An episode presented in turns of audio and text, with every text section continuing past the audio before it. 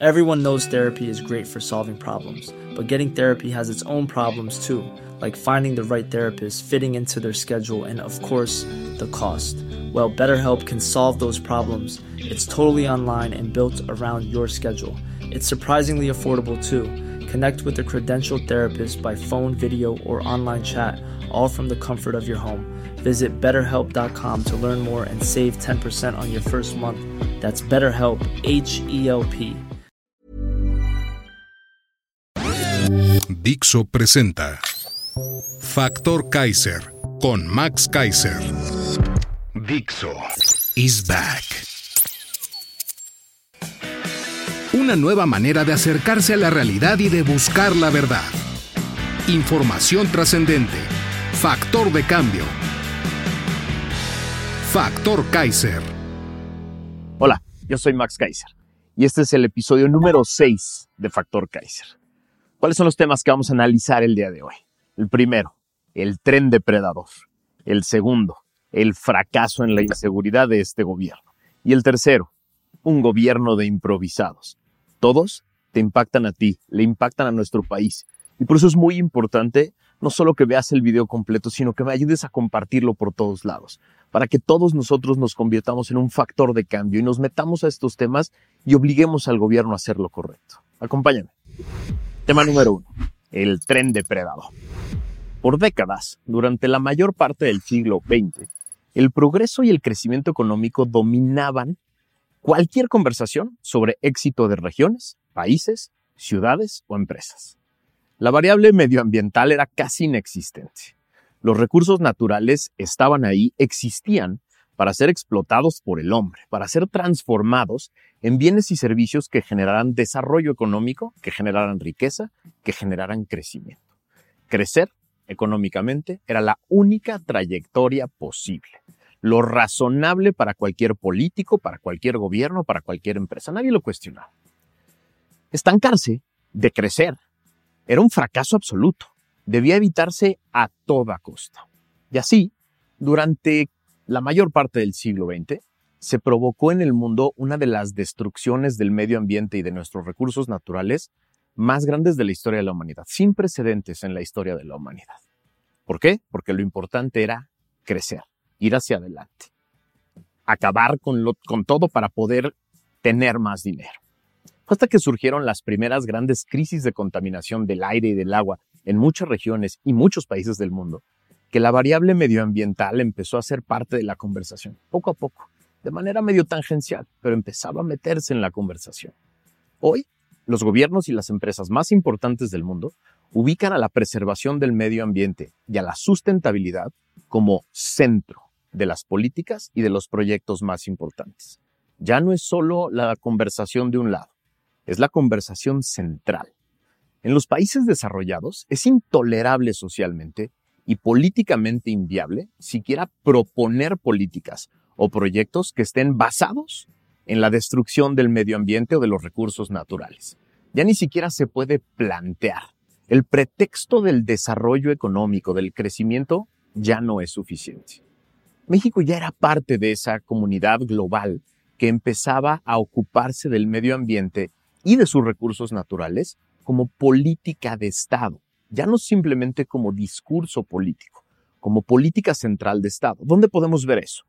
En una reforma constitucional de 1999 se estableció en el artículo 25 de la Constitución que le corresponde al Estado mexicano la rectoría del desarrollo nacional para garantizar que ésta sea integral y sustentable.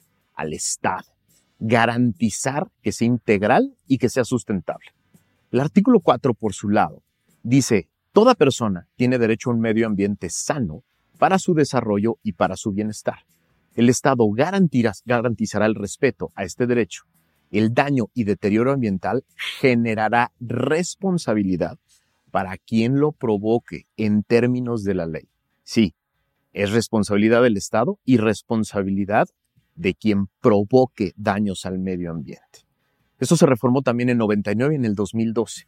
Ya estábamos en la conversación. México le decía al mundo que estaba del lado de los países que escogían cuidar al mundo, cuidar sus recursos naturales y generar desarrollo sustentable.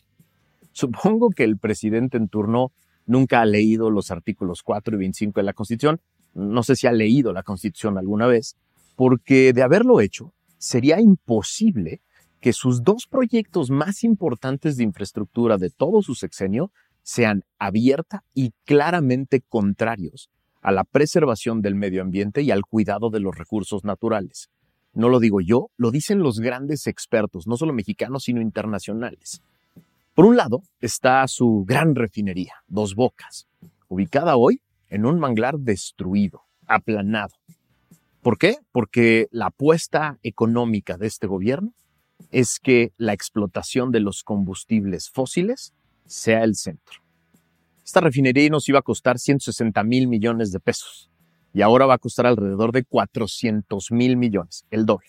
Pero otro día hablamos de dos bocas. El otro proyecto es el tren Maya, así le dicen. Este proyecto fue vendido políticamente como un detonador de desarrollo. En este lugar que el presidente dice el olvidado sureste mexicano, que sí, requiere grandes proyectos, pero a ver, ahorita vamos a ver si es este. Su fase de planeación fue casi inexistente. No existió. Hágase, dijo el jefe. Y así, con una presentación de PowerPoint que hemos visto por todos lados y un trazo que parece dibujado por el propio señor que dio la instrucción, con unos estudios hechos a modo y de manera muy acelerada, cero permisos ni cálculos objetivos de impacto ambiental, se arrancaron a destruir la selva para generar este trazo que hemos visto en diferentes ocasiones. El proyecto iba a costar 150 mil millones de pesos. Nadie creyó en esa cifra, nunca en ningún momento.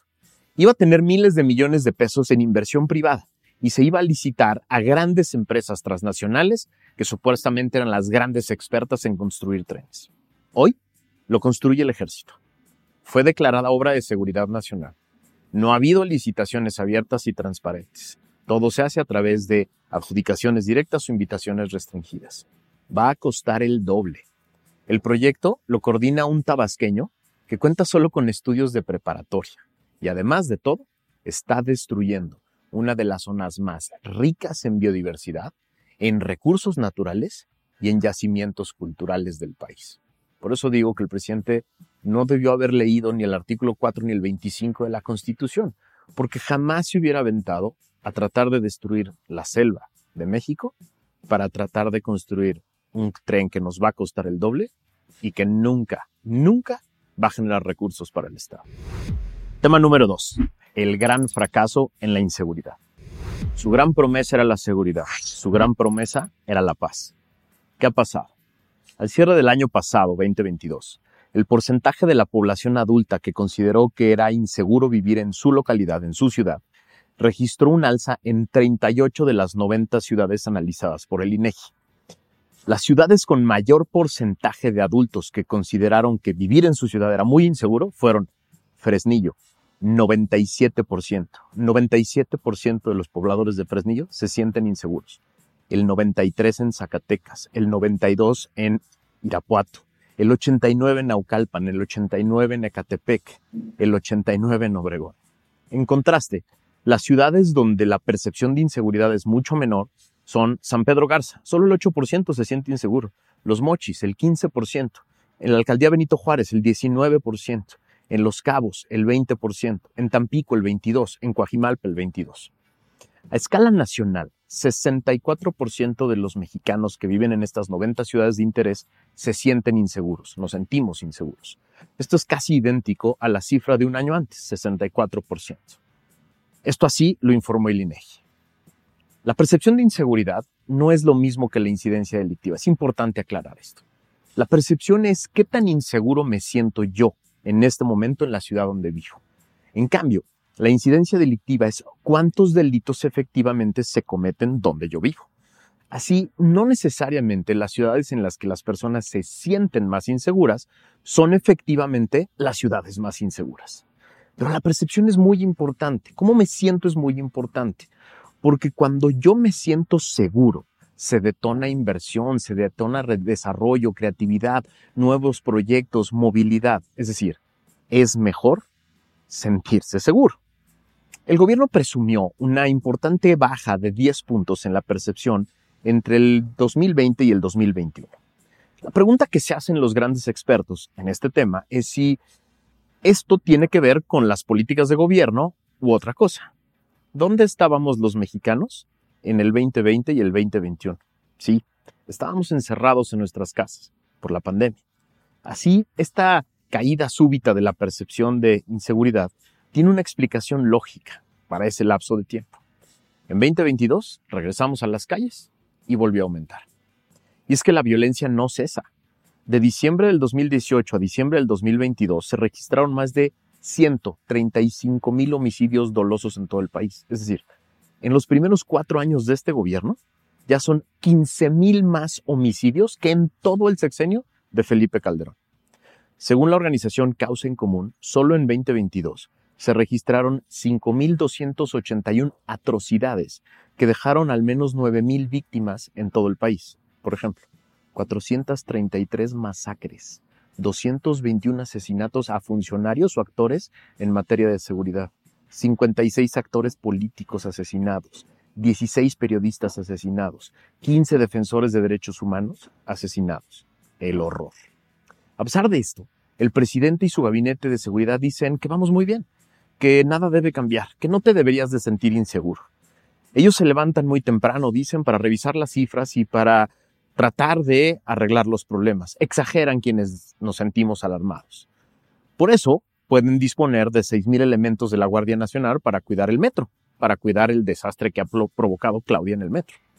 Y se dan el lujo de militarizar al país y al mismo tiempo distraer al ejército en construir aeropuertos, trenes, en transportar gasolina, en administrar hoteles y ahora hasta aerolíneas.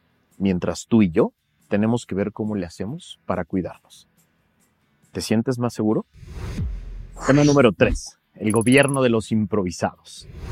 No crean que tiene mucha ciencia gobernar. Eso de que la política es el arte y la ciencia de gobernar no es tan apegado a la realidad.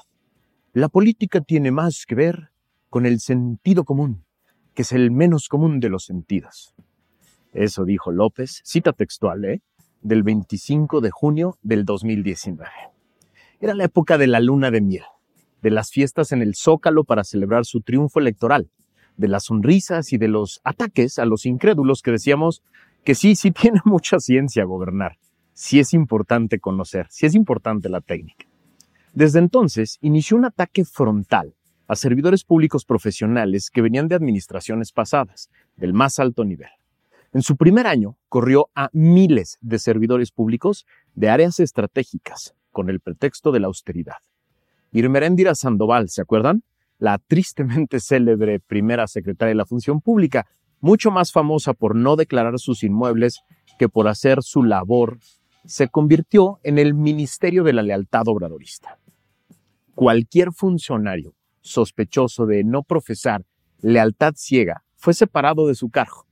Miles de estos, a pesar de tener una plaza del servicio profesional de carrera y mucha experiencia en las áreas que ocupaban. No me vengan con el cuento de que la ley es la ley, parecía decir el presidente y la señora Sandoval, en el caso, en este específico, de la ley del servicio profesional de carrera, que establece causales muy concretas para ser separado del cargo, que obvio no se cumplían en ninguno de estos casos. Estos funcionarios fueron sustituidos por improvisados, con poca experiencia y muy poca técnica. No es una simple opinión. López y Sandoval iniciaron una especie de guerra social contra las personas con títulos académicos y experiencia técnica. Cualquiera puede, decían, es fifí tener títulos de universidades extranjeras. Para muestra, déjenme les pongo un botón. 26 integrantes de la ayudantía, es decir, el cuerpo de jóvenes escoltas que lo cuidaban en giras y mítines, saltaron a cargos públicos de alto nivel, con sueldos que van desde 80 mil hasta más de 140 mil pesos. Déjenme les pongo algunos ejemplos. Octavio Almada Palafox es hoy el comisionado nacional de acuacultura y pesca, con la pesca, con un sueldo de 166 mil pesos mensuales, aunque él estudió psicología deportiva en el Instituto de Occidente de Hermosillo. Otro ejemplo es Ángel Carrizales López, el actual director ejecutivo de la Agencia Nacional de Seguridad Industrial y Protección al Medio Ambiente del sector hidrocarburos. él tiene un salario parecido, de 160 mil pesos al mes. Y pues él fue además propuesto en cinco ocasiones a cargos de alto nivel en petróleos mexicanos y rechazado cinco veces por el Senado porque no tenía el nivel. Otro ejemplo, Alejandro Antonio Calderón Alipi.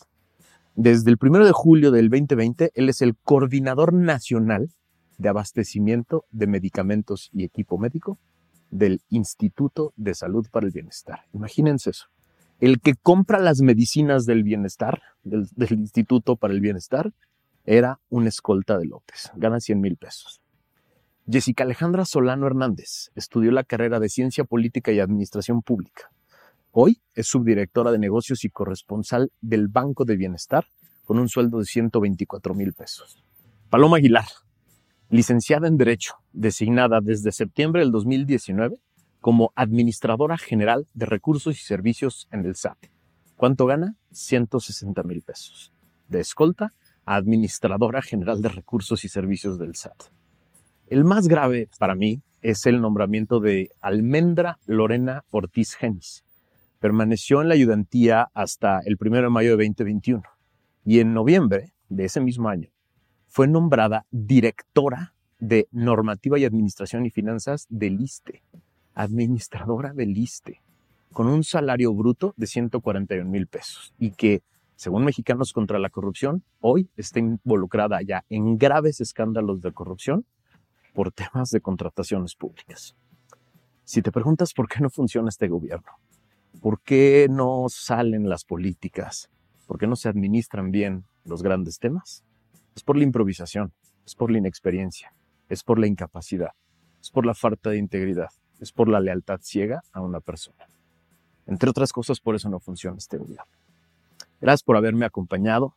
Espero que este ambiente más relajado nos haya servido para acabar una muy buena semana. Te agradezco haberme acompañado en estos tres primeros episodios de la semana pasada y estos tres de la segunda. Muchas gracias por ayudarme a compartir por todos lados. Gracias por los comentarios que he leído sobre el contenido, sobre el formato. Me encanta que les esté gustando, me encanta que lo estén compartiendo por todos lados. Y ayúdenme, ayúdenme a seguir compartiendo por todos lados, porque la única manera en la que tú y yo nos vamos a convertir en un factor de cambio para este país que tanto nos necesita es estando bien informados y entrándole a los grandes temas de este país. Nos vemos la siguiente semana.